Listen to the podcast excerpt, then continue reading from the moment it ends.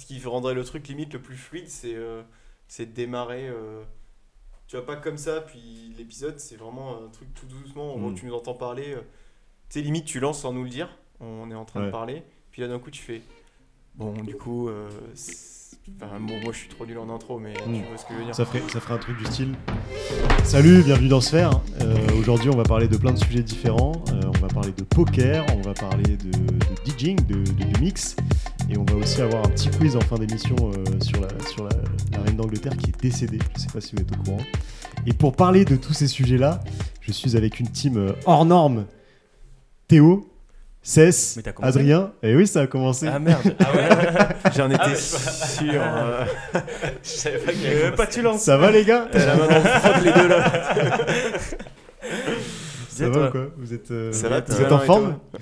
Bah ouais, écoute, euh, moi ça va très bien. Je suis très content de vous retrouver euh, pour cette rentrée euh, du podcast, même si on a fait un petit épisode en août. Si vous l'avez pas écouté, en vrai, il, est, il était très très très très rigolo, donc je vous le conseille. On va on va commencer avec le premier sujet. Euh, c'est toi, Théo, qui est, qui est venu nous apporter ce sujet-là sur la table. Il est fort. hein. Euh, c'est Très fort. Quelle intro c'est- c'est- On c'est s'en un de, un on de tes. tout rouges. On était tellement pas prêts en plus. Euh, euh, Mais ouais, mec. C'est solide, comme ça. Solide. Euh, c'est un de tes hobbies, c'est une de tes passions, même tu nous en diras peut-être un peu plus sur ton rapport à ça, c'est le poker. Euh, et du coup, tu voulais nous parler un peu de ça. Euh, moi, ce qui m'intéresse, c'est de savoir bah, qu'est-ce qui te plaît là-dedans, parce que c'est vrai que c'est un- une passion que, dont on entend parler, tu vois. Genre, il y a des gens qui Mhm. s'y intéressent et tout, mais ça fait un peu, je trouve que ça, ça a l'air d'être un peu un milieu fermé. Moi qui connais rien du tout, par exemple, il y a plein de choses que je comprends pas dans ce, dans ce, dans ce jeu, dans ce, ce hobby-là, et plein de choses que je connais pas, donc tu vas pouvoir nous, nous en parler. Et puis aussi peut-être donner euh, justement envie aux gens de s'y intéresser. Mhm. Euh, donc toi, voilà, euh, comment, comment est-ce que tu as découvert le, le poker et qu'est-ce Mhm. qui t'intéresse là-dedans? Euh, Enfin, j'espère en tout cas que je vais frustrer aucun, aucun fan de poker qui nous écoute. Euh, Je vais essayer de retranscrire ça le plus fidèlement possible euh, avec mon humble euh, niveau. Euh, bah moi, ça a été un rapport au poker très. euh, oui, il y a deux types de poker. hein. Il y a le poker live, c'est-à-dire euh, vous jouez face à des gens, c'est comme si on se faisait un poker tous les quatre. Ouais. Et le poker online, c'est-à-dire vous jouez avec des gens en ligne, donc Mm. avec une table en ligne, etc. Ouais. Et moi, j'ai été confronté en live, c'est-à-dire zéro connaissance de ce sujet. Et c'est en arrivant à Barcelone euh, en césure en, en école que je suis tombé dans un groupe complètement par hasard qui était passionné par, euh, par ce jeu. Et t'avais jamais joué avant euh Absolument jamais. Ah. Euh, moi, l'idée que j'en avais, c'est peut-être le cas de vous, en tout cas de beaucoup de gens qui nous écoutent, c'est un jeu de chat, de Texans qui fument un cigare. C'est ça. Avec, un des petit lunettes de whisky, soleil. exactement, euh, avec un chapeau de cow-boy. euh, Et des et gros gros- jetons là. voilà, en gros, c'est un peu l'idée que j'en avais, euh, qui très vite bon, a, a évolué, mais su- surtout, euh, c'est, un jeu euh, dans lequel très vite on se rend compte que la part de hasard euh, a finalement euh, peu d'importance, Mhm. su- surtout quand on, quand on démarre, et que c'est un jeu très technique en fait, que c'est un jeu assez difficile à maîtriser, et que c'est pas pour rien. Bah, euh, que comme, euh, comme aux échecs ou dans plein de jeux de stratégie, bah, c'est les mêmes noms qui reviennent euh, en Il tête. y a de des professionnels. champions. euh. Il y a des professionnels de, po- de poker, voilà. Il n'y a pas des Comme professionnels de, de pile ou face, il n'y a pas des professionnels de. T'es sûr? De Non. roulette russe aussi. De Shifumi. En vrai, il doit y en avoir. Ouais, je pense De qu'il y en a Shifumi, il il doit y avoir des- il y a- il y a des compétitions euh, mondiales. exemple. C'est des, des grands sages euh, qui, qui rentrent dans ton Des, cerveau. ouais, des mentalistes un peu. euh, Il doit y en avoir. Voilà, donc ça c'est un peu mon rapport, euh, c'est d'avoir découvert en live. euh, donc Avec des potes qui t'y ont fait, t'y Exactement, avec- intéressé. D'abord avec des gens que je connaissais peu, qui sont devenus des vrais potes et avec qui j'ai joué pendant longtemps, même en revenant à Paris. Et est-ce que du coup, les premières parties, tu te faisais plumer ou t'avais un peu la chance du débutant? Et est-ce que du coup, c'était pas une barrière? Parce que moi, genre, typiquement, je sais que j'ai des potes qui jouent au poker. Et du coup, ils sont tout le temps en train de dire Ah, mais vas-y, viens à la soirée poker et tout. Sauf que moi, j'y Ouais. connais rien.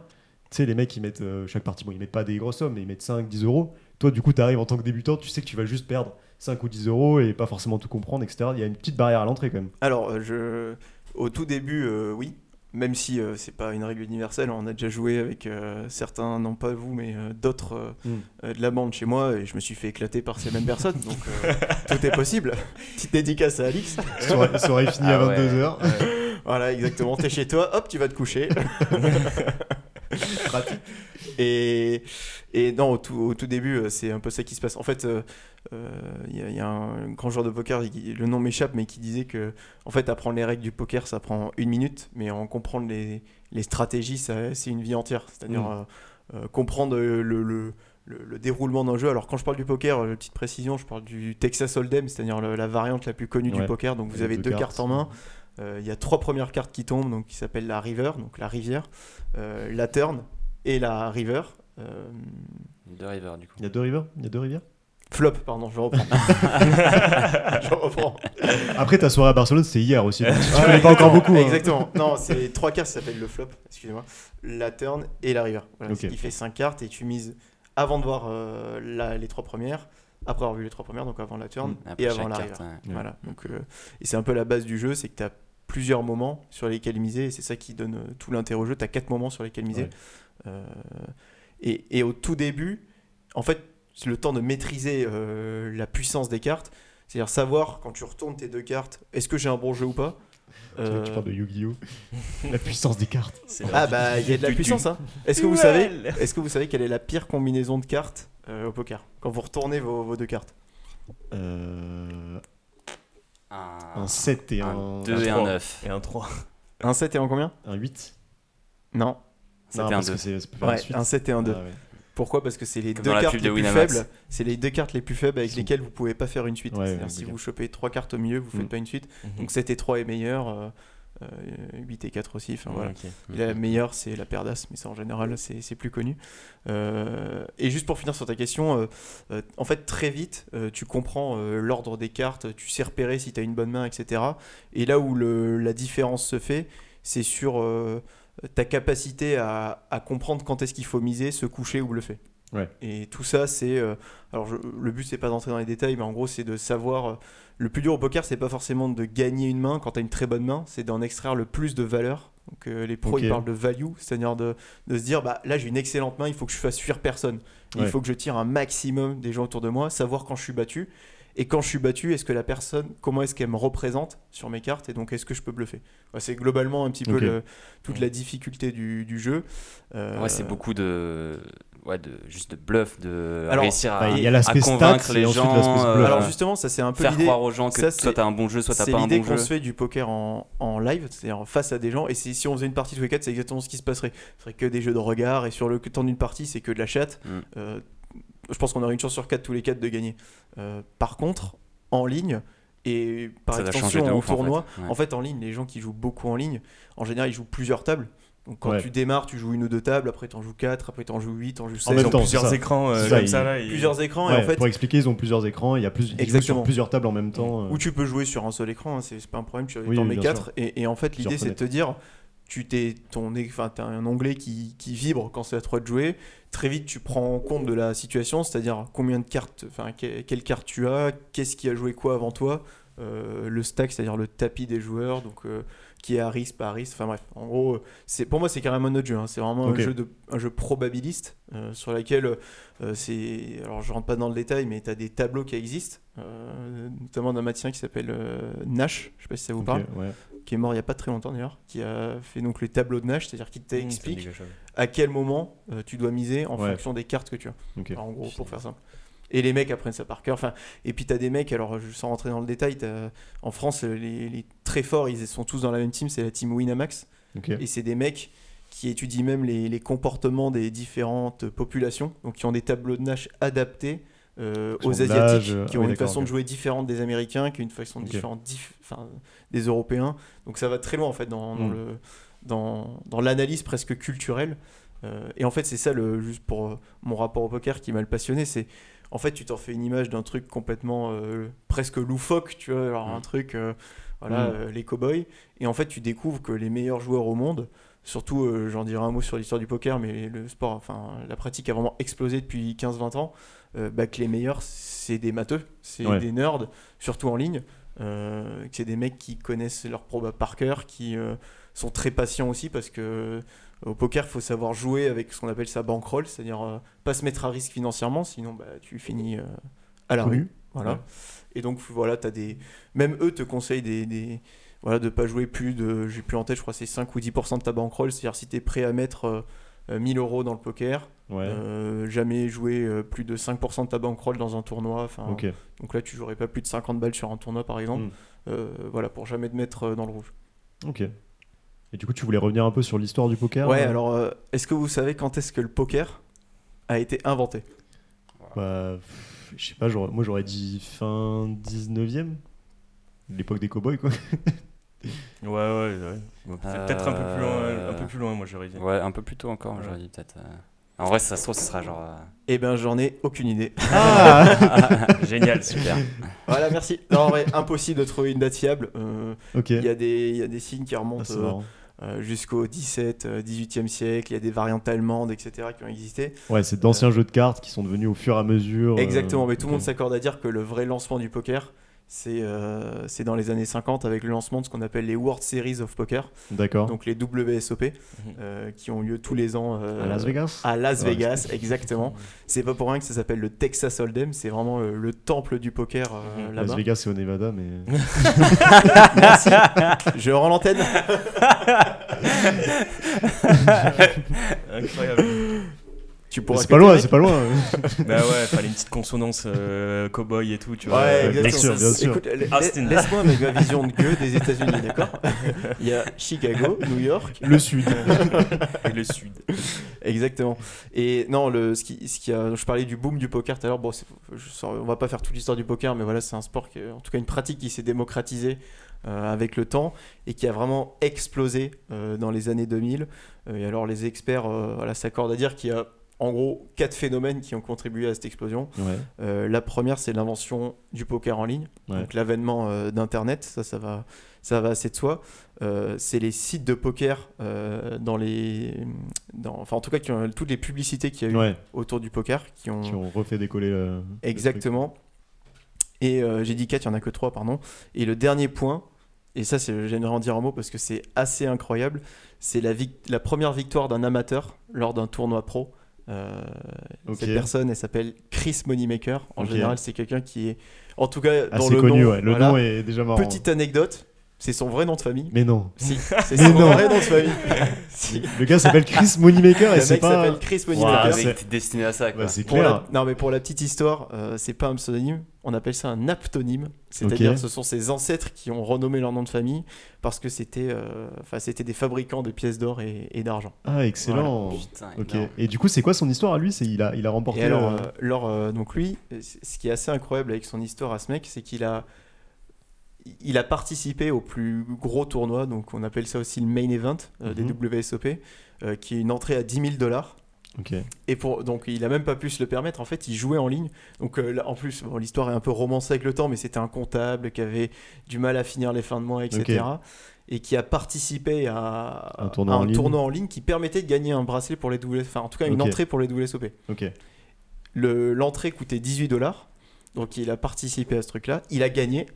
Donc il a gagné bon, l'équivalent de Son 10 000 dollars. Voilà, en 10 tout 000 cas, il a gagné le ticket. Et, euh, et il est allé au bout de, de l'épopée, donc face à, face à 800 joueurs face à lui. Euh, et il a gagné 2,5 millions de dollars. Euh, Ah ouais. Et là, en plus, c'était pas, c'était un tournoi en live. Du coup, c'est ça. Exactement, c'est un Las tournoi en live qui était- sur des tables. euh, Exactement, qui était, qui était à Vegas. Euh, donc il a gagné et ça.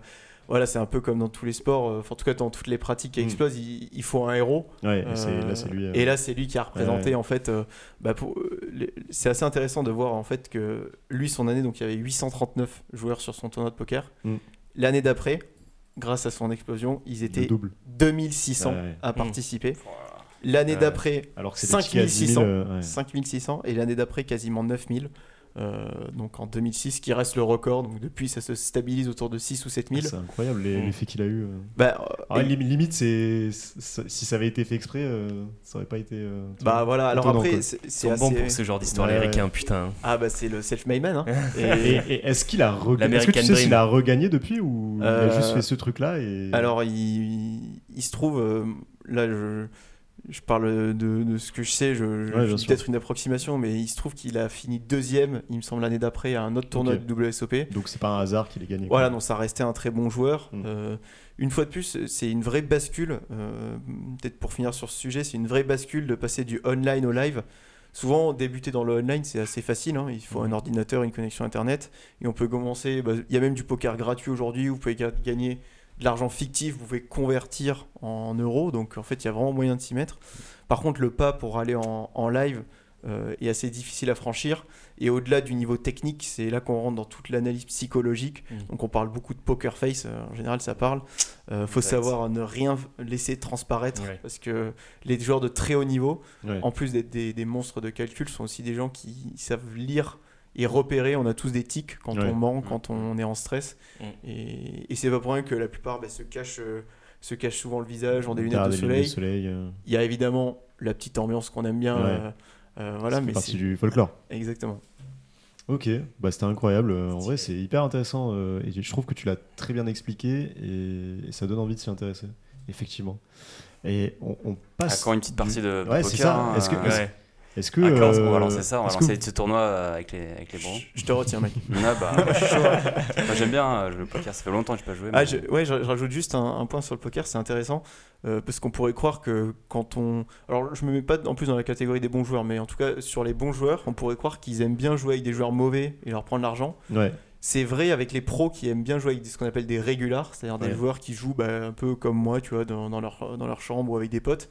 Euh, alors que le niveau en dessous, c'est-à-dire des joueurs qui savent jouer, c'est assez mauvais de jouer avec des gens qui jouent pas du tout parce que c'est absolument dur de prévoir. illisible. Ah oui, bah oui. quand tu es avec des gens qui n'ont pas conscience de la valeur de leurs mains, etc., c'est comme jouer au tennis avec quelqu'un de très mauvais. Bon, tu vas en Comme général. L'ex- Voilà, donc euh, dédicace à, à notre pote Younes avec sa grande patience. la violence. C'était gratuit. On en a parlé au dernier épisode. Voilà. Ah oui. Non, bon, tennis par, parallèle pas qui est, enfin, qui est pas parfait parce que on- le meilleur au tennis va gagner, mais en tout cas au poker, vous pouvez perdre face à des joueurs qui jouent pas du tout parce qu'ils font euh, n'importe quoi. Et moi, Mm. j'ai le premier, euh, euh, tu vois, sur des premières parties, tu gagnes des coups, euh, tu te dis putain, ça y est, je suis le nouveau, euh, euh, je suis le Chris nouveau, euh, Moneymaker. voilà. Je vais dire en dire en note, mais voilà, on a parlé que de lui. Patrick euh, je dire Patrick Bruel, ouais. Patrick Bruel, L'autre grand joueur. qui est, qui est- qui est assez bon. Il joue au poker, Euh, hein, Patrick ah ouais. pas Bah oui. Mais il y a beaucoup d'anciennes stars euh, ou de stars actuelles.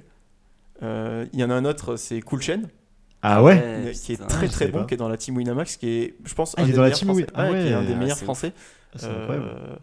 et il y a euh, Moundir, Moundir, bien sûr. Qui est Le excellent dimanche soir poker. euh, avec Moundir, c'est poker sur RMC, hein, bien sûr. Exactement. Attends, moi, Moundir, le mec. euh, Ouais, Koh-Lanta, ouais, Mais ouais. non. C'est ça. Je te jure qu'il est, il est excellent. Incroyable. Faut savoir se réinventer. hein. Incroyable. Ouais, de ouf. Il y a Dan Bizaren aussi. Autre registre, mais, mais oui. Tu joues pas qu'avec des Et jetons. Est-ce que tu préfères en- jouer en live ou euh, online? Euh, bah, je suis pas, je suis pas très bon euh, de manière générale à ce, donc je préfère en live. En fait, je trouve que même l'ambiance est assez ouais. rigolote. Tu mets 10 ou 20 balles, on n'est pas là pour se ruiner. Et et t'as un petit truc de stratège. Euh, à nous à Barça, on faisait ça, euh, on finissait à 2 ou 3 heures. euh, Ouais, tu bois ça. des coups. euh, Est-ce que t'avais des lunettes de soleil ou quoi? Non, mec. on était en intérieur et on se respectait un peu aussi. T'aurais pu te mettre dans une ambiance complètement euh, Ouais. immergée là. Ouais, après, chacun a ses goûts. Moi, je trouve que c'est le côté un peu, un peu too much. Ouais, ouais, ouais. Et là, ça- Un peu Il y a un ricain. délire. Faire jouer quoi. Eh ouais. Se calmer, bah. C'était hyper intéressant. Euh, on passe d'une d'une passion à une autre parce que toi, Cess, tu vas nous parler de.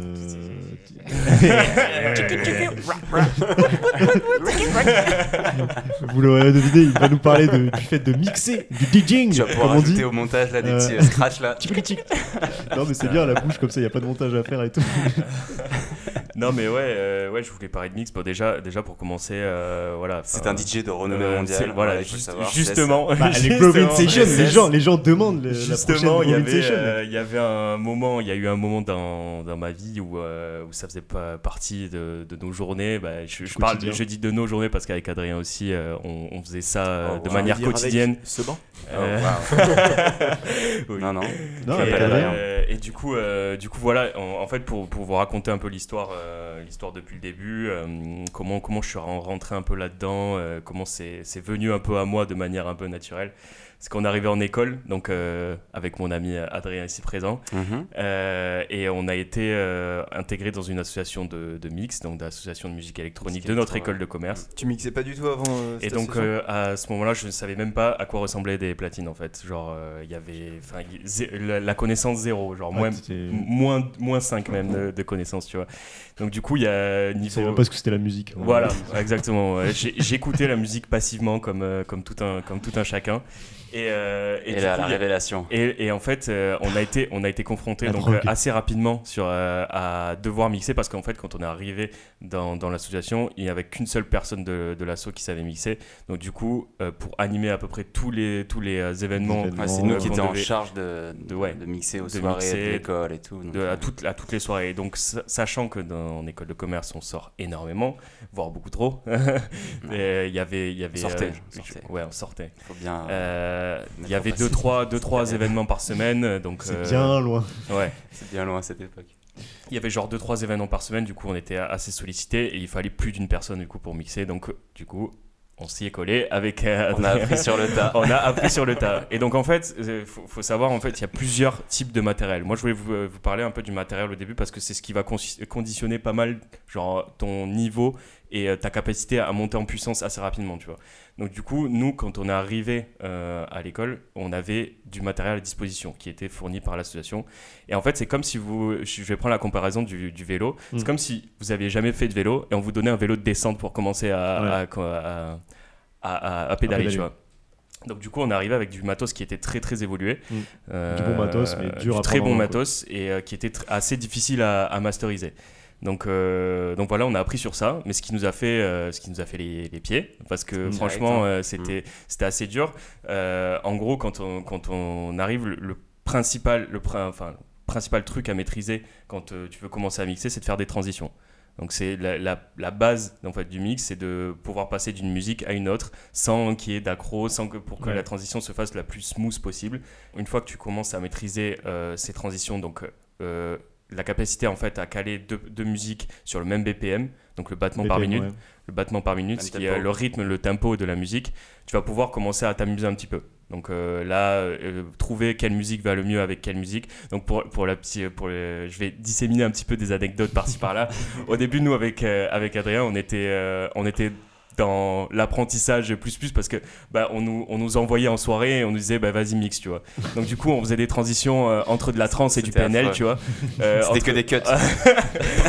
Les cuts, les, C'est-à-dire, les tu mets en cuts, pour pause expliquer. et tu mets play sur l'autre euh, entre Il n'y a du- pas de moment de transition Ah entre ouais, les. c'était terrible. Et surtout qu'on C'est arrivait vraiment comme euh, si t'appuyais sur le bouton euh, pour euh, ça. changer de chanson. c'est la playlist Spotify. Genre. Ouais, Tu- pour le et tu lèves les bras comme ça, les premières soirées, vraiment, votre rôle c'était de choisir les musiques. Bah, un peu, ouais. ça. c'était un peu ça ouais On était des curateurs plus que des, plus Ouais. que des DJ. Parce que je- ouais, le souvenir que l'on avait, c'est que c'était euh, vachement smooth. Après, les souvenirs que t'en Oui, avais, oui, ils sont oui, voilà. En t'en as peut-être pas beaucoup des souvenirs. ils sont aussi clairs que les nôtres parce que nous aussi quand on arrivait euh, finalement on n'était pas forcément les plus frais de, de, de la Ouais. soirée donc On faisait euh, aussi, on faisait aussi les before euh, avant d- avant Ouais. au platine. Ouais, on n'était pas très sérieux on n'était pas très sérieux évidemment on a envie Mais de c'est ça qui faisait la magie de, de, de ces soirées. Voilà, il y, avait pas mal, il y avait pas mal d'improvisation, on va dire. Et, euh, et en fait, au début, donc du coup, on faisait un peu n'importe quoi. On, a, enfin, on apprenait, on regardait, on regardait ce qui, ce qui allait le mieux, ce qui passait le mieux. Et en fait, on regardait en fonction de notre, notre thermomètre. C'était la réaction du, euh, du public. vois. Donc, euh, du coup, euh, étant donné qu'on avait une, euh, un public qui était euh, Plutôt réceptif. plutôt réceptif à ce qu'on faisait, on pouvait, on pouvait faire ce à peu près ce qu'on euh, voulait.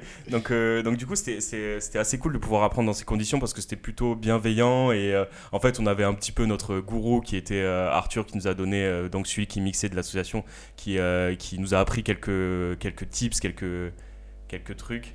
Et donc en fait, euh, vite, vite, on, a commencé à ben, apprendre. euh, de plus en plus, on s'entraînait parce que le, le- la base dans tout, euh, tout truc, que ce soit pour de la guitare, que ce soit pour du piano, etc. Si tu t'entraînes pas, en fait, bah, genre, tu, tu, tu arriveras jamais à progresser. Et donc du coup, on s'enfermait dans notre local et on s'entraînait, on s'entraînait, on s'entraînait, on s'entraînait, on, voit- on, on regardait en fait quelle musique allait le mieux, euh, Mm. on, pré-préparait nos sets, donc du coup on savait déjà quelle musique on allait jouer en- avant, avant d'aller en soirée, et donc petit à petit en fait on a pu faire des trucs de plus en plus propres. En Et fait, ce que je trouve- une pla- pardon, vas-y. ce que je trouve intéressant dans le fait de mixer, parce que moi j'ai aussi, euh, bah, j'étais un peu avec vous euh, à cette période-là dans, dans l'assaut, et j'ai un peu tâtonné aussi euh, de temps en temps. Ce qui est assez cool, euh, et c'est un message pour les gens qui peut-être euh, ont déjà eu envie de s'y mettre, etc., c'est que la base est quand même simple à apprendre, Mhm. et c'est bête tout à l'heure. Comme le la- poker. Exactement, comme Exactement, le poker. C'est exactement simple à apprendre la base, Ouais.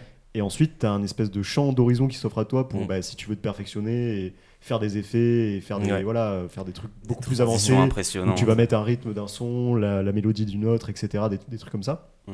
Mais la base de vraiment caler les sons les uns sur les autres et faire une transition euh, toute simple, toute simple qui s'entendra Mm. pas trop, qui sera lisse, Mhm. bah, c'est quand même assez simple à apprendre. En Bah, en fait- 2-3 heures, tu, tu arrives assez C'est c'est facilement. ça, c'est ça exactement. Et en fait, ce qui est, ce qui est cool avec le mix, c'est que ben il y a plusieurs types de mix. Il y a, les- il y a des, des DJ qui sont très très techniques. Euh, qui vont euh, pouvoir euh, jouer avec à peu près toutes les, tous les boutons qu'il y a sur une, une platine. Donc du coup faire, faire des effets, des effets décalés par rapport au son, etc. Euh, Il y a énormément de boutons et énormément de possibilités différentes, ce qui nous offre en fait la marque la, la plus connue qui fournit tout le matos de DJ, c'est Pioneer. Et donc ils, ils développent petit à petit, euh, année après année, des, des machines de plus en plus performantes pour pouvoir faire ce genre d'effet. Mais en fait, euh, moi, je, je fais, je fais partie des personnes qui, qui n'ont jamais voulu apprendre à aller dans, ce, dans, ce, dans cette technicité, en fait, etc. Pour, parce qu'en fait, je veux jamais dénaturer le son euh, que je passe parce que je- les, les sons que en fait que je qu'on a joué on les aimait beaucoup tu vois et en fait euh, on avait moi, je- moi personnellement, et je pense toi aussi, on n'avait pas forcément envie de les na- dénaturer et de les passer en fait telles quelles parce que c'est comme ça que les personnes les appréciaient finalement, tu vois. Mm. Euh, moi, en tout cas, quand je suis en, en soirée, que je- j'entends une musique que j'aime bien et que j'entends que c'est c'est un remix, il y a euh, ce petit côté déceptif, tu vois. Et, euh, et du coup, bah, en fait, on, tout, euh, bah, on, on s'est arrêté en fait dans notre apprentissage à partir du moment où on savait euh, faire une transition. Et du coup, ben là, on, on est plus parti dans le dig des musiques. Donc, Ouais. apprendre à aller chercher, trouver les- quelle à musique, trouver les pépites Ouais, ouais. qui allaient faire réagir une soirée plutôt qu'en fait les effets, les techniques, la technique, etc., qui allaient plus euh, faire un effet wow, tu vois, Mm. euh, pour une certaine population. Mais Et pendant, euh, pendant une soirée, tu, du coup, tu te laissais pas la liberté de rajouter un morceau que tu n'avais pas prévu à la base? Si, si, si, Si, ça si, peut si, arriver, si. hein. Bah, tu, tu vois, par exemple. t'avais pas le euh, risque de, de foirer tout ton. C'est quoi C'est un set quand tu mets plusieurs musiques d'affilée? Si, ouais, ouais. En fait, il y avait un risque, il y avait un risque, c'est sûr. Mais en fait, euh, bah, quand t'es dans l'euphorie de la soirée, tu vois, tu te dis putain, ouais, ça, ça, ça passerait Ah, trop bien maintenant, tu vois. son, euh, Ça passerait Parce trop bien. que même d'un point de vue technique, c'est quoi? C'est vraiment, tu as une playlist avec des sons T'as et une tu te, du coup, tu te réveilles entre guillemets quand il y a la Mhm. transition pour faire OK, là c'est à moi de faire gaffe. Ouais. Et du coup, si tu en intègres une, enfin, est-ce que tu prépares tes transitions à l'avance ou tout est fait euh, Bah, sur Bah, en fait, il y, a des- moment? il y a des principes de base, tu vois. Je vais t'en dire un principe de base euh, hyper simple. C'est par exemple, tu veux, tu veux une transition entre deux musiques avec des paroles, c'est très difficile de faire, tu vois. Parce que les deux, deux- enfin, généralement, les deux paroles vont s'enchevêtrer de manière très très mauvaise. Et euh, du coup, ça va créer un brouhaha qui va faire euh, que c'est très difficile en fait à gérer. Bah, À part si c'est des sons où tu as des intros longues ou Ouais. des outros longues où du coup tu peux un peu superposer les deux. Mais ce qui Voilà. veut dire que d'un point de vue technique, à un moment, tu choisis de lancer la musique d'après quand la première est toujours en train de tourner. Ouais. Et c'est quoi une transition euh, à part euh, mont- enfin, baisser la première, monter la deuxième Bah, en, en fait, parallèle Bah en fait, il y a plusieurs. Tu peux appliquer des effets dessus. Donc euh, les effets de base, en fait, c'est tu vas avoir euh, trois, trois- les trois boutons qui vont permettre de euh, gérer les basses, les middle et les high. Donc les high, ça va être les aigus, middle, euh, moyen et basse, c'est les basses.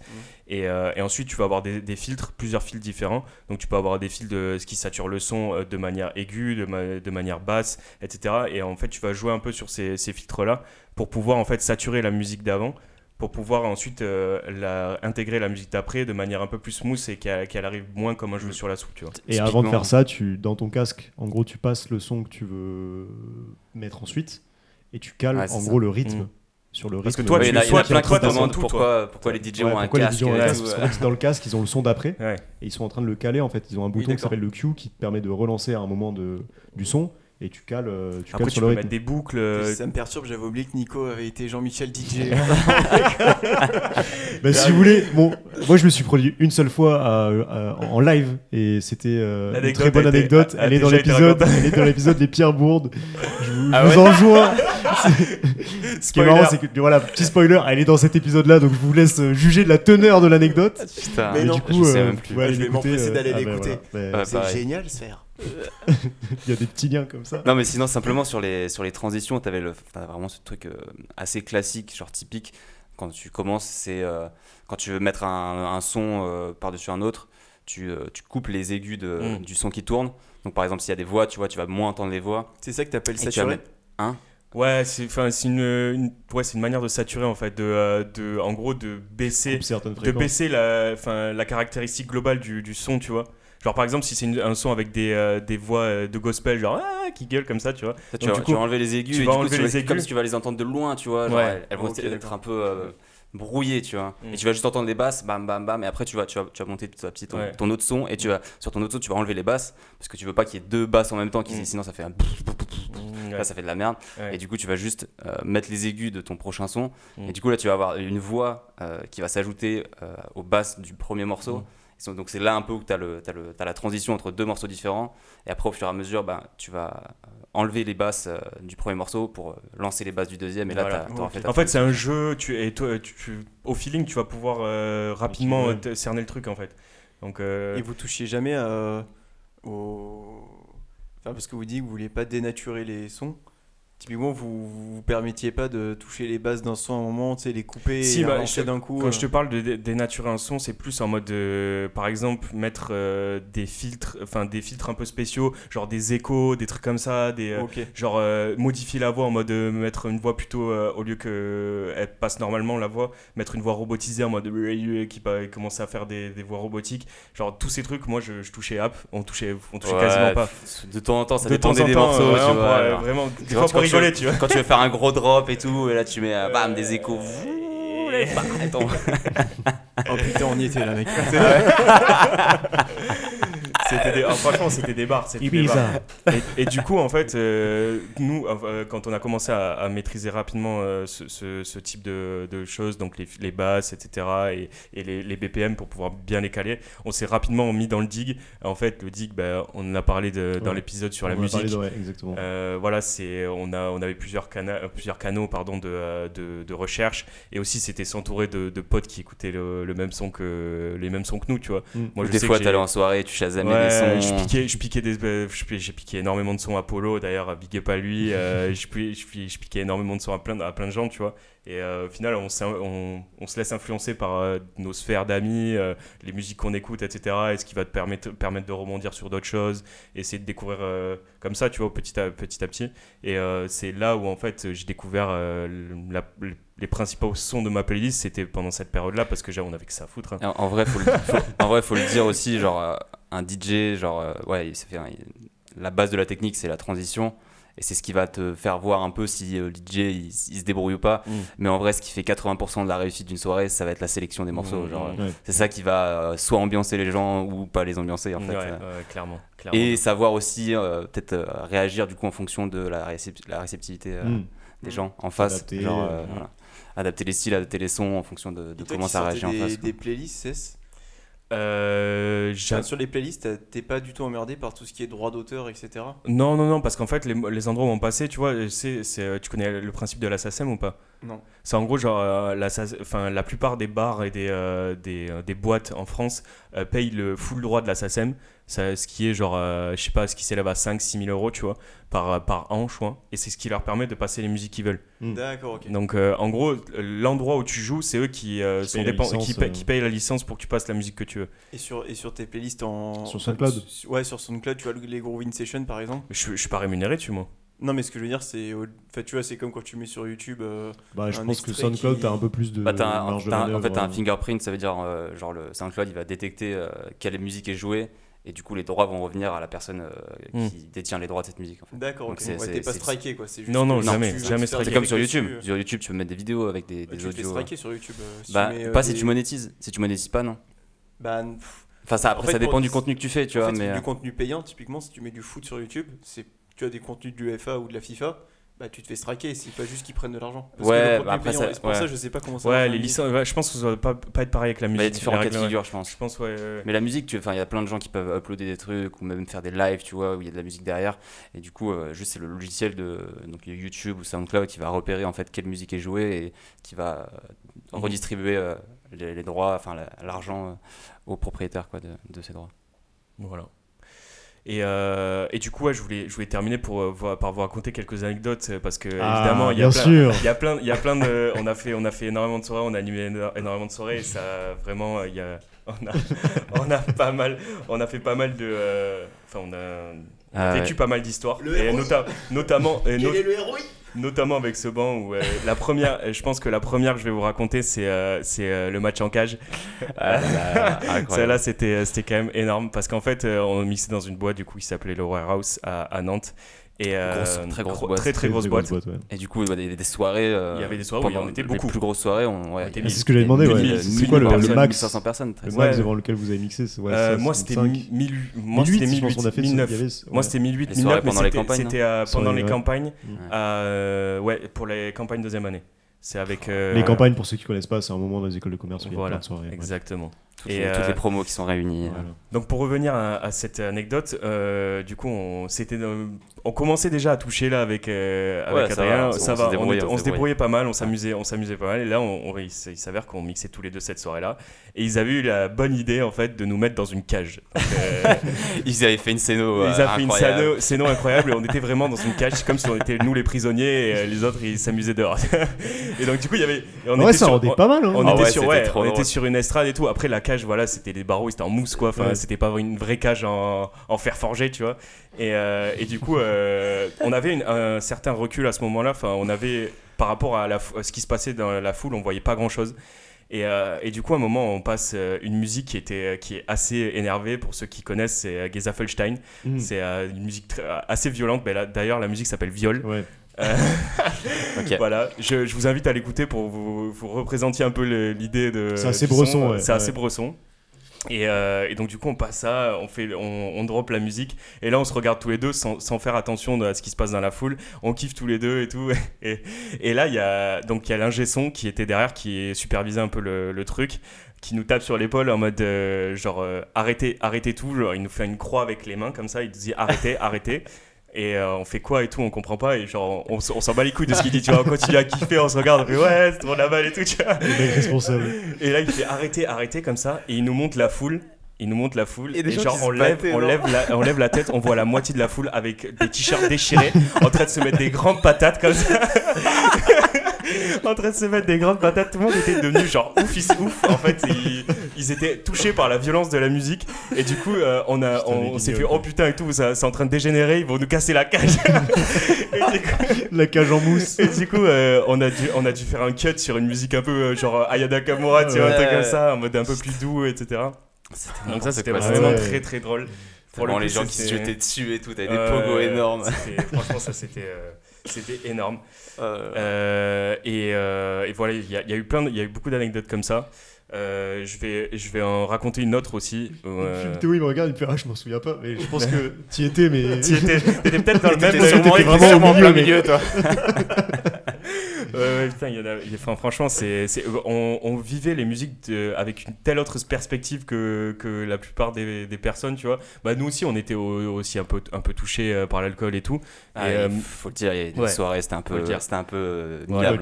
Voilà, c'était Ah, très. Des fois, des fois, les gens même nous positionnement, euh, euh, T'as un positionnement hyper stratégique quoi. Mm. Quand t'es DJ, t'es un peu en hauteur, tu dois Mm. voir des trucs, mais tu te Ouais. dis mais, mais qu'est-ce que c'est que ça T'as une, une vision d'ensemble là de la soirée, tu dis ah ouais, ok, c'est vraiment ça les soirées. Euh, c'est ça, c'est ça. Des animaux. euh, Des purs animaux. amie à nous qui mixait et qui, pour le coup, était euh, vraiment trop, euh, trop, trop bourré là. Euh. Ah ben c'était c'est justement c'est justement une, Non, une des anecdotes que je voulais oui. raconter.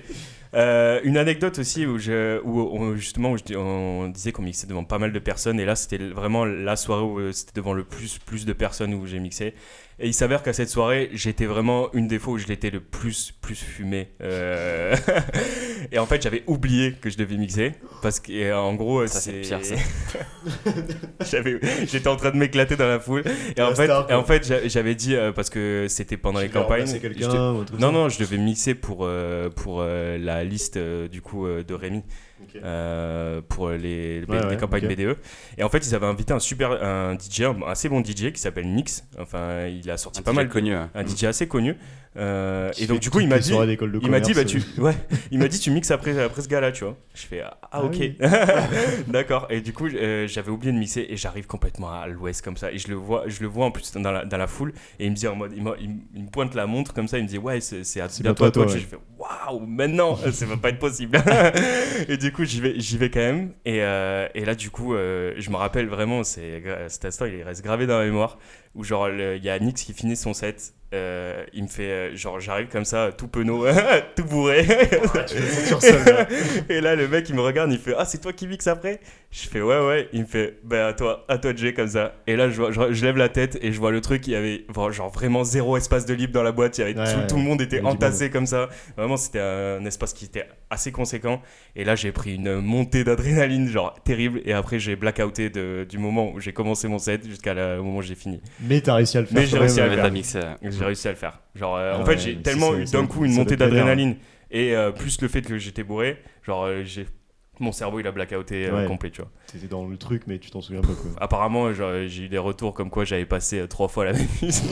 ah oui, donc c'était pas si terrible que ça. au secours. Au secours, au secours. Putain, ça me rappelle une. euh, ouais, moi aussi j'ai une anecdote comme ça. Genre vraiment l'anecdote la plus marquante de, de mix que j'ai eue. T'étais pas là, je crois. C'était euh, au Trophée des Arts. Trophée des euh, Arts, ouais, on était ça. parti à Barcelone, Trophée des Arts. Et du coup, t'avais plein d'écoles euh, qui étaient réunies pour euh, plein de compétitions artistiques. Et on nous avait demandé à chaque école de- d'envoyer oui. un DJ Ah pour oui. mixer à chacun. Et, Et ça, c'était au tout début, non? Tu... Ça, faisait c'était. pas longtemps que tu euh, mixais. Ouais, ça faisait pas longtemps. ouais. C'était euh, c'était début de, de la première. Enfin, début d'année euh, 2017, donc Mm. genre juste après qu'on ait commencé. ouais. Et euh, mais ça va, tu vois, on commençait à se débrouiller un petit peu, et puis Mm. on avait nos playlists qui fonctionnaient bien en soirée et tout. Et puis là, pour le coup, en fait, euh, genre. euh, le mec m'avait dit euh, ouais euh, en fait tous les, les gens qui veulent mixer tous les DJ ils veulent que mettre de la house de la techno et tout euh, ce qui fait donc ce qui ambiance pas trop tu vois parce que c'est des Mm. soirées un peu les gens ils attendent un peu de commercial et tout Ouais. et moi je t'ai dit ouais, enfin moi j'ai dit ouais ça me dérange pas de, de mixer la commerciale et tout. Ouais. Donc le mec il m'a dit ouais ben on, on va te mettre un set de 2 heures, de 1 heure jusqu'à 3 heures du matin genre. Et les mecs ils avaient, ils avaient des Le petits sets à la fin tu vois. Du coup en fait c'est genre moi qui mixais pendant presque toute la soirée. Et en fait ce jour là c'était bah, c'était le jour où on arrivait. Et euh, direct on arrivait à l'hôtel, on s'est mis des grosses races genre toute l'après-midi Ah, autour de la piscine. a- J'ai cru qu'il allait encore avoir une histoire de tourista comme à chaque fois que tu Non. un voyage. ouais, non, non. Pas, pas cette fois-ci, cette fois-ci, je voulais pas, mais c'est bon, il n'y a, pas- y a pas eu de ça. Mais juste, euh, bah, on était tout- euh, autour de la piscine toute l'après-midi, on s'était mis une grosse caisse, et moi j'ai fait un blackout à 18h. Et euh, à, à ne pas reproduire chez d'artiste, quoi. c'était- vraiment l'époque, l'époque d'école de commerce, euh, c'est des choses qui n'arrivent plus du tout aujourd'hui, heureusement. Et, euh, et là, on me réveille à genre 22h30. J'étais censé mixer genre euh, ouais, vers 1h, mais le temps qu'on aille à la boîte et tout, enfin bref. C'était un délire. Et du coup, j'avais rien préparé parce que j'étais censé préparer justement euh, en fin d'après-midi, quoi, en Wow. début de soirée. Oh. Et là, la panique totale. En plus, je me réveille genre à 20 22h30, un peu limite en gueule de bois, quoi. Parce Bah que ouais. euh, j'étais complètement dans les vapes. Et, et j'étais avec Ambroisie, du coup, qui mixait aussi ce soir-là. Et, euh, et en fait, il fallait que je passe euh, mes sons sur son ordi pour les. Parce qu'en fait, pour les, pour les passer dans le logiciel, pour pouvoir les mixer, il faut les traiter dans un logiciel avant de les jouer. Et donc, Mm. j'étais en mode, ouais, euh, est euh, Ambroisie et Ça a tout, donné euh, lieu à de nombreux déboires, ça Oh d'ailleurs. là là, bref, je courais dans tous les sens dans l'hôtel et tout, j'essayais de préparer un truc. Au final, je, je pars à la boîte, genre euh, avec rien préparé, avec un, un- deux litres d'eau euh, en main, genre j'étais vraiment genre. Un concombre. Ouais. J'essayais de récupérer comme je pouvais et tout. Et, euh, et ouais, je sais pas, et j'arrive au final à 1h du mat, je passe, je mixe et tout, et, et la soirée la plus folle de ma vie. Enfin, euh, C'était bien Genre, c'était incroyable. Ah, j'ai jamais, j'ai jamais eu, euh, genre, je me suis jamais senti aussi bien, tu vois, derrière les platines. Et peut-être que justement parce que ben en fait j'étais à, à peu près sobre parce que du coup bah j'avais oui. j'avais je, je buvais que de l'eau depuis une heure et demie et je m'étais mis la pression un peu et du coup genre euh, j'arrive devant et tout je vois les gens en face ça avait rien à voir avec le warehouse il y a pas euh, genre 1000 1500 personnes il y Mm. avait peut-être 300 personnes Mm. mais les gens étaient trop chauds Ouais. et, euh, et ouais et je me souviens de surtout de l'intro en fait genre je suis arrivé en mode euh, genre j'avais préparé quand même juste les deux trois premiers sons le tout premier son c'était c'était Kavinsky je sais plus comment il Nightcall. s'appelle Night- euh, non Road Game Road Game. Road. Game. C'était une intro qui monte Mm. un peu et tout. Et, euh, et j'avais fait donc le, le signe des élus qui était le, le signe de notre liste BDE là. Un, gros triangle comme ça avec les triangle mains. avec les mains. Et là je vois tout le monde qui suit et tout, genre tout le monde était là. Et tout. Genre l'ambiance était mystique, genre j'avais l'impression d'avoir une secte devant moi, tu vois, genre j'étais le gourou, tu vois, d'une secte incroyable. Et, euh, et en plus à la fin après je dis, je dis aux gens ouais mais putain c'est ouf que les gens parce qu'en plus c'est des gens d'autres écoles donc ils connaissaient pas du tout euh, le délire de- de- du signe et tout et en fait après euh, par la suite j'ai appris que les gens pensaient que je faisais euh, avec ça je faisais le A de Audencia tu vois genre je représentais mon école et tout. Énorme. Mais t'avais prévu de le faire hein? Non, j'avais c'est pas venu- du tout prévu c'est venu comme ça, c'est mec. venu comme ça genre j'ai- lancé de des regards à, à deux trois potes dans la foule tu vois et je, leur- je leur ai fait pour le délire tu vois et là j'ai vu que tout le monde suivait genre enfin il y avait vraiment vraiment une ambiance de ouf Ça, c'est Trop ouf. et après j'ai passé des gros bangers de rap genre les gens s'ambiançaient euh, comme des oufs et c'était incroyable Voilà. et ça laisse vraiment des souvenirs euh, Ouais, ça magiques nous a laissé euh. des souvenirs vraiment euh, ouf parce que. Parce que en t'es vrai, vraiment celui, celui qui galvanise la foule, quoi. Tu te prends. Une tu- emprise, t'as une, une certaine emprise qui est euh, assez dingue quand même, alors que pff, finalement t'es es un mec Ouais. random. tu vois. Ouais, et puis tu passes Comme des sons. Enfin. Ouais, voilà. Tout, tout, ouais, enfin, limite, ouais, tu te dis, tout le monde pourrait faire ça. Enfin, Mm. oui et non, tu vois, pas, pas des, des, des DJ pro, clairement, genre personne pourrait le faire, tu vois. Mm. Et C'est même. euh, qui fait qu'un DJ il est très fort en fait Bah, c'est c'est des questions de technique après, et puis c'est, enfin, c'est comme dit, c'est d'un côté la sélection des sons et de l'autre côté le côté technique, réussir à, mi- à mixer des sons. Puis après, Des fois- des fois, euh, DJ qui font de la prod aussi. Oui, c'est ce que j'allais dire. euh, Ils commencent à faire leur propre mix. Est-ce que les très bons euh, DJ ils sont tous producteurs ou Ah, des pas- DJ non, qui- pas forcément. tous, non, pas non, tous. non, Ah non. ouais C'est vraiment, moi je dirais vraiment c'est deux choses différentes. Genre Mm. euh, ceux qui produisent des sons et ceux qui mixent des sons. Après t'en as plein qui font les deux forcément. qui font du live, c'est-à-dire qu'ils ont des. T'en as qui par font du live, parfois des instruments, des trucs, tu vois. Ouais, ils vont jouer par-dessus, des ils sons vont en créer live. en live, ouais. faire des. Avec, ils, font, ils ont des des boucles. loops, pré- on appelle des boucles, ouais, voilà. pré-créées, ils font des, ils créent des, mu- des, des morceaux. euh, On limite, sent Nico euh, que on ça dirait. passionne, n'empêche. Ça- Ça m'a ça m'a intéressé, ouais. Bah, Bah, il était avec nous, hein. Il était avec nous, hein. Moi, j'étais là Nico, en backstage, tu crois vois. La team, euh, la team Equinox. Complet. c'est- moi, je- en fait, si tu veux, moi, je faisais les comptes euh, de, la soirée, tu vois. Euh, j'étais derrière, tu vois. mais on était là avec la. En baguette. Dans la foule. Et je le connais, c'est mon pote. Tu sais, des fois, je montais derrière le DJ, tu sais, comme sur les. Je peux t'amener voir le DJ Ouais. Ouais, je connais. me souviens des, des fois justement dans les soirées, euh, Les gens dans demandent- les OB, les gens t'avais- demandent à t'avais passer un derrière peu, t'avais un peu ce côté. VIP et tout, genre je t'avais peux les gens, venir. ouais, je peux passer de derrière les platines et tout, et limite on était un peu les, les tu vois les stars, genre t'es là en mode ouais vas-y vas-y passe et tout, C'était vraiment. genre euh, enfin ouais c'est- c'était marrant, C'était marrant, c'était marrant. sacrée époque. Ouais. Ouais. Et ça te retente pas de, faire de- refaire parce que ça fait longtemps que t'as arrêté du coup toi CS. Euh, ouais ouais ouais ben en fait après on a après la- l'assaut on a fait on a fait plusieurs moi j'ai- j'ai perso on a fait d'autres soirées avec euh, ben, une, une pote qui s'appelle Ambroisie de l'assaut Euh, on a refait des soirées tous les deux hors assaut donc Mm. euh, on a on était en- donc dernier semestre à, à Nantes on a on avait des contacts dans des bars etc donc du coup on mixait on venait mixer on a fait deux soirées comme ça qui étaient Mm. euh, qui se sont super bien passées dont une aussi avec une bonne anecdote où, où tu t'en souviens très bien Oui, Nico oui, où il y a eu des gros blancs dans la soirée et que, Ouais. et que voilà, Ambroisie. Comme tu l'as dit, vous étiez deux ouais, à être censés mixer Ouais, et en fait, voilà, Ambroisie est arrivé un peu fatigué. Elle avait les yeux qui tombaient un peu du coup. Ouais, Il y a eu une exfiltration de, du, du DJ Baus. ouais. Et du coup, euh, non, c'est, franchement, ça. ça- franchement, ça a beaucoup tenté. Après, voilà, euh, cho- chose étant, euh, on arrivait à Paris. euh, ce- à Paris, c'était un peu plus compliqué. On, était, on t'a fait, etc. T'as beaucoup moins de temps qu'avant pour chercher des sons, pour euh, continuer à perfectionner ta technique, etc. Et, euh, mais récemment, en fait, je me suis racheté du matos avec euh, des platines vinyles. Donc euh, là, j'essaie de me remettre un peu euh, platine Ah, c'est c'est une excluse faire. T'annonces Donc, le, le retour de DJ euh, Donc ouais, donc un, des pro- un de mes projets avant la fin d'année, ce serait de monter un set plutôt propre avec, Ouais. euh, avec des vinyles que j'aurais topé, euh, que j'ai que j'ai déjà euh, acheté. Et, euh, et T'as que- déjà mixé sur vinyle? Ouais, là je commence à. Ah ouais, parce que ça c'est un autre délire ouais. Parce que du coup, euh, du coup ouais, je, vais, je vais essayer de. C'est mon projet avant la fin de l'année, de pouvoir euh, essayer de faire ça dans un bar euh, bah, random, tu vois, genre juste pour rigoler. Et, et euh, tous les auditeurs de Sphère seront conviés. euh, Et ouais, vous êtes tous conviés. euh, si, Tu je pense je vais- promo, Attention à nos 300 auditeurs, mec. ah ouais, ça, peut vite, ça, peut vite, ça peut vite remplir une salle. hein. ça peut vite dégénérer. En plus, ouais, c'est des ouf, hein. c'est des oiseaux les Ouais, auditeurs de Sphère. C'est des hein. malades, C'est- des malades mentaux. Mais ouais, peut-être, peut-être. Vous serez les premiers à le savoir en tout cas. Ok, Simer, bah, c'était hyper intéressant. Euh, je crois que Adrien, tu nous as préparé un petit quiz de, de fin d'épisode quiz. qui, est, euh, qui est sur un thème d'actualité Ah, dont vous écoutez, avez moi, j'étais- peut-être entendu ouais. parler. hein. Moi, j'étais, j'étais très inspiré aujourd'hui, donc euh, je vais vous parler d'un, sujet dont vous avez peut-être entendu parler. À savoir que la reine d'Angleterre est décédée euh, il y a quelques jours. Eh. RIP, RIP. Bang Paix à son âme. Grosse, grosse surprise. Ouais, paix à son âme. Bah, je sais pas vous, mais moi, ça, j'étais quand même assez euh, choqué en entendant cette, Ouais, cette choqué, nouvelle. surpris, ouais. Tu te dis. Bah, genre, je sais pas, je Je me- pensais qu'elle allait jamais mourir. Bah, c'est ça, c'est depuis le temps, je me suis dit, en fait, elle est le éternelle. la meuf, mec. euh, Genre, ça fait, je sais pas combien de temps qu'elle était là. Enfin, je- Il n'y a pas eu des théories comme quoi elle avait été remplacée par euh, quelqu'un d'autre, etc. Pas elle, Ah ouais mais il y a des chefs d'État où cas. euh, Toujours Toujours ce genre de conspiration. Et si?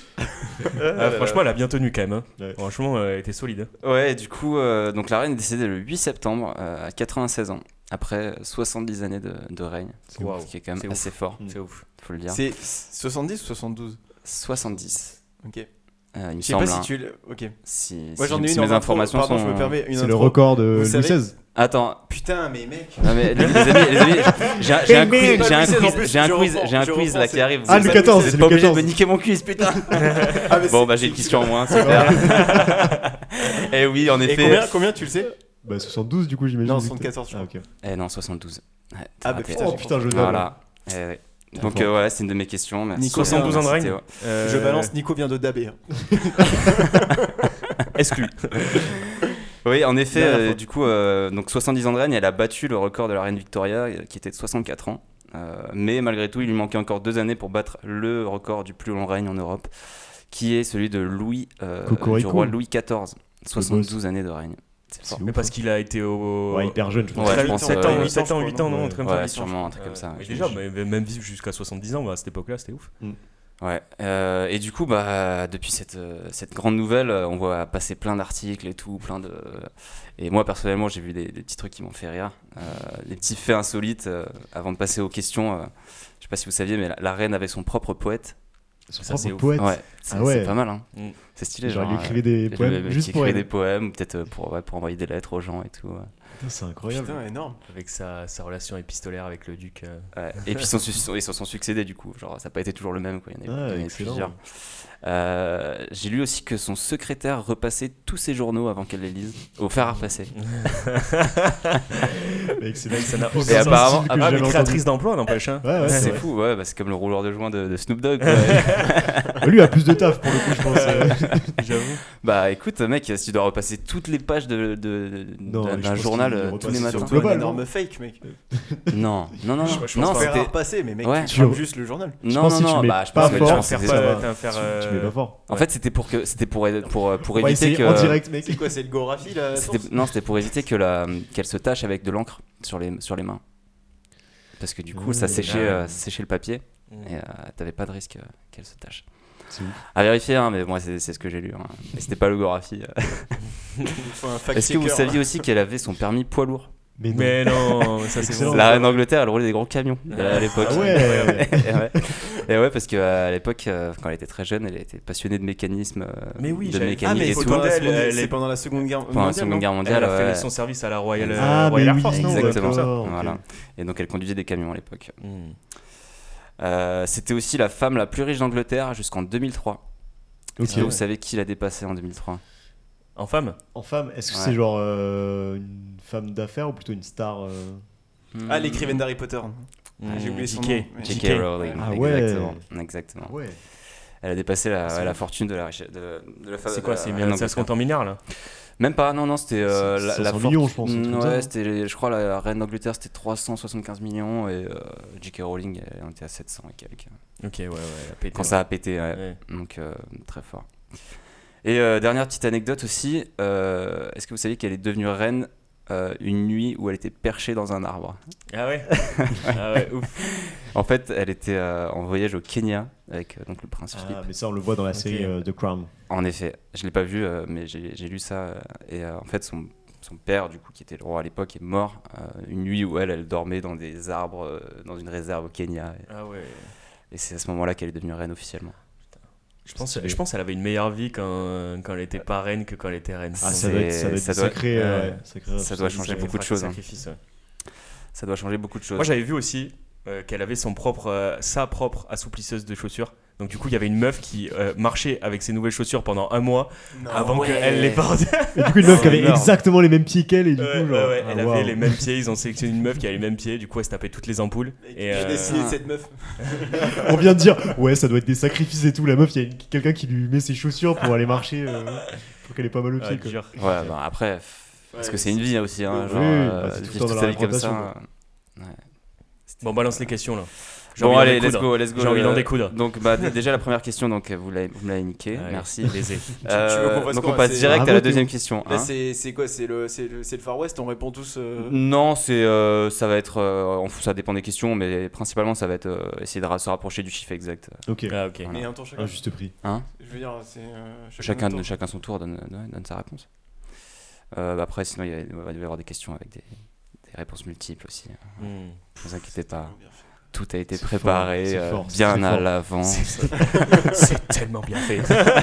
On est tellement préparé. Donc, euh, première question, euh, je sais pas si vous avez vu, mais du coup, depuis quelques jours, les Anglais peuvent venir visiter le cercueil de la reine. Ouais. Oui. Est-ce que vous savez combien de temps de queue il 24 faut heures là. Non. Quand- Moi, combien de moi, temps, j'ai vu, j'ai vu David Beckham, il a fait 18 heures la queue ou un truc comme ça. Euh, en 18 moyenne, en moyenne, euh, Moi, genre neuf, sur les neuf, derniers neuf, jours, quel- neuf. qu'est-ce que ça a été le temps d'attente et aussi le nombre de kilomètres euh, de queue. Ah, ça c'est intéressant. Ah, moi, j'ai j'ai vu Donc chacun, chacun, chacun donnait une Ah, estimation. Moi, euh. je dis 9 heures et euh, Ah. 2,5 km. Ok. Plus, plus que 9 heures. Euh, je dirais 14. 14, parce que je crois que, ouais, 14 heures. Et euh, ouais, ça doit faire ouais, bien 3 km. J'ai un peu de mal à répondre, mais en tout cas, ce matin, c'était 24 heures. Et ils ont dit qu'au bout de 30 heures, ils couperaient. euh, la Bah, ils, ont, ils, ont, ils ont suspendu à un moment, ouais, euh, là, aujourd'hui ou hier, je crois, ils ont suspendu la queue parce que ça, devient, ça devenait Là, vraiment ce matin, trop. c'était 24 heures, mais euh, je sais pas. Du coup, moyenne. Mais tu donnes un chiffre ou... Bah, En moyenne, dire 24 heures. Ok, un nombre de kilomètres? Je sais pas, je dirais 2 km. Ok. Bon, sur, les... sur le temps, c'était Cess qui, euh, Oui. qui prend le point. Boum. C'était 14 heures de queue euh, en Ah moyenne. ouais. euh, ouais. Ah, ouf. Et c'était 8 km. Là, vous Ah ouais, assez loin wow. tous. ouais. 8 km de queue. C'est un délire. énorme, un kilomètre de Ouais. queue. C'est quasiment la. la... Ils se baladaient partout dans la ville. C'est une bonne grosse queue quoi. C'est tout le pays. Ok. ça, ça, ça, ça, c'est le genre de, de- de punchline qu'on peut remettre dans un générique après. Euh, J'ai failli t'allumer, mec. Est-ce que vous saviez aussi que la reine d'Angleterre était fan de corgi elle, elle a eu plein de chiens euh, corgi euh, et c'est notamment ça aussi qui a remis un peu à la popularité euh, de, de ces chiens-là, de cette race euh, en Angleterre. Est-ce que euh, donc euh, vous avez une estimation de combien elle en a eu euh, au, au cours de sa vie euh, Des corgis? des corgis Putain, Elle en a eu qu'un à la fois à chaque fois ou Non, je pense qu'elle en a eu Elle en a eu plusieurs. plusieurs euh, à chaque fois, mais 8. Elle, elle a eu son premier, on lui a offert son premier à, 10 à ses 18 ans. Oui, non, mais voilà, s'il y en a eu pendant 70 ans, euh, déjà tu fais. Mais je crois que genre dernièrement elle en avait genre 3-4 non? Donc je pense qu'elle en a eu. Avant de 12. mourir, ouais, elle- elle- Elle en a eu elle- 12. j'avais lu qu'elle voulait plus trop en prendre avant de mourir pour pas qu'elle pas les laisser en deuil et tout. Donc Ouais. elle en avait plus que deux, je crois, à la fin. Oui, bah, Allez-y. 8. 12. 8, Ouais, 12, Je, voulais- je vais dire 13 du coup. c'est facile, la réponse facile. C'était une trentaine. Oh, Donc, Waouh. C'est le le point pour Théo, le, le Ah, point de l'opportuniste. Bravo. On est à combien est-ce qu'on- euh, 30. on compte les points là Un Euh, point pour moi- 16, un point pour Théo je crois. Un point pour ça, un point pour Théo, ok. Est-ce que, euh, donc, donner une estimation de combien de textes de loi elle a signé pendant ses 70 années de règne? Je vous donne aucune inclin- euh, Elle les indication. signe tous ou pas? Je je sais pas si elle les signe tous mais elle doit en signer. euh, Euh, en fait, elle les signait quasiment Genre, tous euh, oui. symboliquement. Genre, euh, pas. euh, genre, euh, c'était juste, elle donnait son, appro son, Ouais, elle son approbation. c'est le à tampon la de la fin, reine, quoi. Mais, euh, mais 10 c'était plutôt 400. Moi je symbolique. dis 10 400. 10 400. C'est précis ça. Ouais. C'est méga Je sais précis. pas, il y a combien de lois par an Tu fais pas sur non plus. 70 ans euh. Euh, moi, je dirais plutôt euh, la moitié, 5000. J'ai fixé un. Au pif, ouais, ouais, t'as t'as mis Un l'échelle. T'as mis. Franchement, je vais faire un truc au pif. hein, Je sais pas, avec. euh, avec euh, T'as dit 10 400 Ouais. En vrai, des Il va, lois, dire, t'en as. il va- il va dire 10 400. Euh, Hein. mais- Ah, mais je sais pas, des lois, je vais dire 300 par an au pif. Trois, euh, 70. ça fait de- ouais, 3 x 7. 20 000. Ok. C'est euh, le point pour euh, Cess. Oh C'était non 3500. Oh là là. ouais, désolé de décevoir. C'était pas autant que ça. gars, les gars. Mais je pense qu'elle euh, signe que les lois importantes, tu vois. Ouais, je pense qu'elle se fait pas chier non plus à, à prendre tout et n'importe quoi. quoi. Est-ce que vous savez combien de pièces de monnaie ont été frappées à son effigie depuis Oh, ça- 1952 Waouh, Oh. là, c'est énorme. Là, c'est énorme. Là, énorme. Là, on, on monte Là, un peu monte plus, on échelles, monte un peu ouais. plus haut là dans les, dans les, les chiffres. On commence par Théo, puisque là, depuis avant, Est-ce il... qu'elle est, elle est- elle est sur toutes les pièces Ou elle est sur euh, juste. euh, Euh, c'est une bonne C'est question. les pièces de combien C'est une bonne question. C'est J'ai pas, de- j'ai pas one- vérifié one cette, pound. euh, cette info-là. Euh, En tout cas, ça va. Enfin, il y en a, il y a des pièces de 2, 1, euh, Ouais, etc. ouais. Quoi. Donc, euh, Je pense qu'elle est sur plusieurs pièces. Ouais. C'est pas que... Et moi, je dis 1 million. Un million plus. Un million. Un million Plus. Moi je dis. Depuis 1952. hein. Moi je dis 500 millions. Dirais c'est 1 million. 500 millions. 500 millions, de- ça serait 500 millions de pounds du coup, à peu près. Ouais. Ou plus 1 milliard. Moi, je dirais un encore plus. Ouais, c'est possible. Moi, je dirais genre 700 ou 800 millions. Ah, les gars, vous y êtes pas du tout. Hein. Ouais. Les gars, on parle, milliards. on parle de, de combien de pièces de monnaie ont été frappées genre depuis 1952. C'est genre, euh, C'est genre 50 limite, milliards. euh, Oui, mais avec 50 sa tête, milliards. Ouais, euh, c'est ce toutes qu'on les Ouais, de monnaie, en tête. Mais quand même. Puis une fois qu'elle est mise la énormément. pièce, elle puis en plus, nous on un réfléchit peu, parce qu'aujourd'hui on a plus de cash, mais Mm. avant ils en avaient beaucoup plus. Back then. euh, Bah, du coup, c'est c'est ce qui est le plus proche, mais c'était 60 milliards. Ah ouais. Waouh, Ouais. On est C'est pas vrai. loin. Ouais, c'est Bah, loin, les temps gars. logique, hein. Mec, j'étais 60 000 fois en dessous, quoi. T'as dit 1 million, mec Euh, Gogolito. J'avoue que là, je sais pas, pas ce que t'as pris. quoi. Euh, Je pourrais que t'aies ma réponse. Donc là, c'était quoi Point pour Cess? Ouais, 3. 3 points pour Cess, 1 point pour euh, Théo, Oui, c'est 0 bon. pour Nico. Mm. Il reste deux Bon. questions, donc euh, Ah, il y a moyen d'égaliser. Euh, depuis 1998, il y a un animal que seule la reine d'Angleterre a le droit de manger. Est-ce que c'est les corgis Est-ce que c'est les colombes Est-ce que c'est les cygnes Ou est-ce que c'est les dauphins Oh. Le- Moi, je dis le cygne. Ça Tu fait, dis le ça cygne fait royal. Ok. Moi, je vais dire signe aussi. Ok. Dauphin. Dauphin Ok. C'est point pour Nico. et Yes Théo, ouais. La remontada. C'est En maintenant. effet, c'est les cygnes. Euh, Il faut savoir cygne. qu'elle elle est officiellement propriétaire de tous les cygnes qui sont sur la Tamise. C'est énorme. Et elle est également propriétaire de tous les dauphins euh, qui sont dans les eaux territoriales de C'est vrai Britannique. Ah, pas loin. Elle est, pas- elle est pas propriétaire des, des maisons ou un truc comme ça Ou tu, je- Il me semble que c'est pas en Angleterre, c'est où quand t'achètes Non, un bien, c'est à- t'engages c'est à sur 100 Londres. C'est à Londres. à la Ouais, c'est à Londres, mais je sais pas si c'est la reine qui est propriétaire Ah, ou la, mairie de Londres.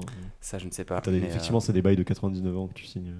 c'est assez Ce ouf. qui hein, à toutes- l'échelle de de toutes ces la- règles. enfin de 2-3 générations, a pas de temps haine, enfin, pas si élevé quoi. Oui, mais t'as sûrement le temps de le rentabiliser euh, à Londres. Quoi. Et tu peux pas le Tu- renouveler Si, je pense. Ouais, c'est pas mal de faire tourner les actifs quoi. Mm. Piketty serait, serait plutôt content.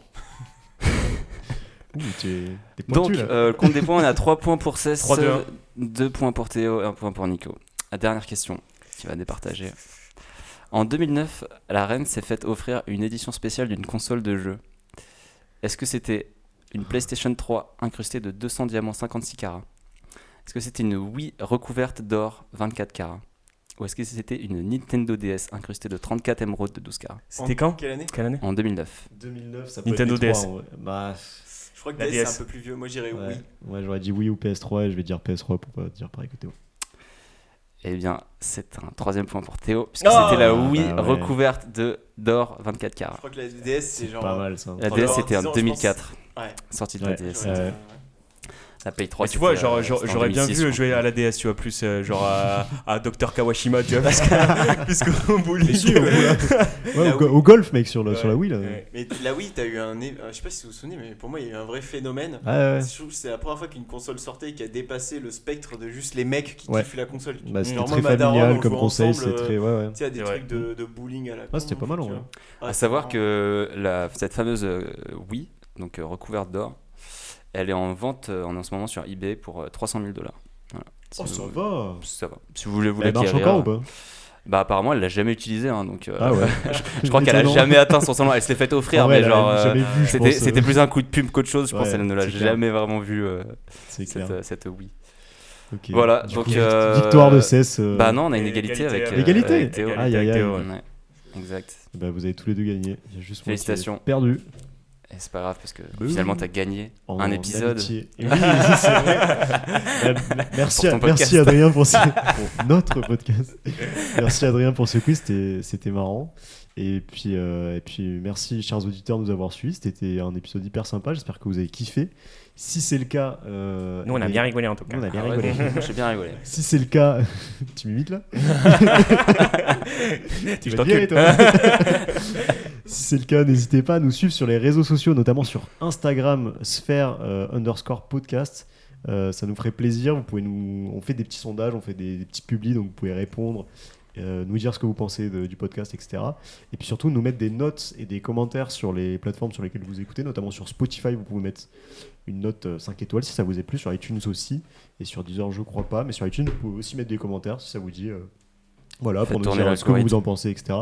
Et surtout, en vrai, le mieux, si vous aimez bien et que vous voulez euh, nous le montrer, euh, le mieux c'est de le partager cet épisode avec Mhm. un ami. Si vous, avez, si vous avez bien aimé, vous l'envoyez à un pote et puis, et puis voilà, il enverra aussi à un pote et ainsi de suite. Et, euh, Puis n'hésitez pas aussi à nous envoyer des idées de sujets que vous voudriez qu'on traite. exactement, euh, ouais. Si sur vous avez des Instagram, thèmes dont On est friand, qu'on on est friand. des trucs qu'on a abordés et que vous voulez qu'on creuse, bah, n'hésitez pas. euh, franchement, ça sera avec plaisir. Voilà, et ben Yes. sur ce, à la prochaine. Un régal, Merci. merci, euh, merci Nico. Merci Nico. Merci à tous. Salut.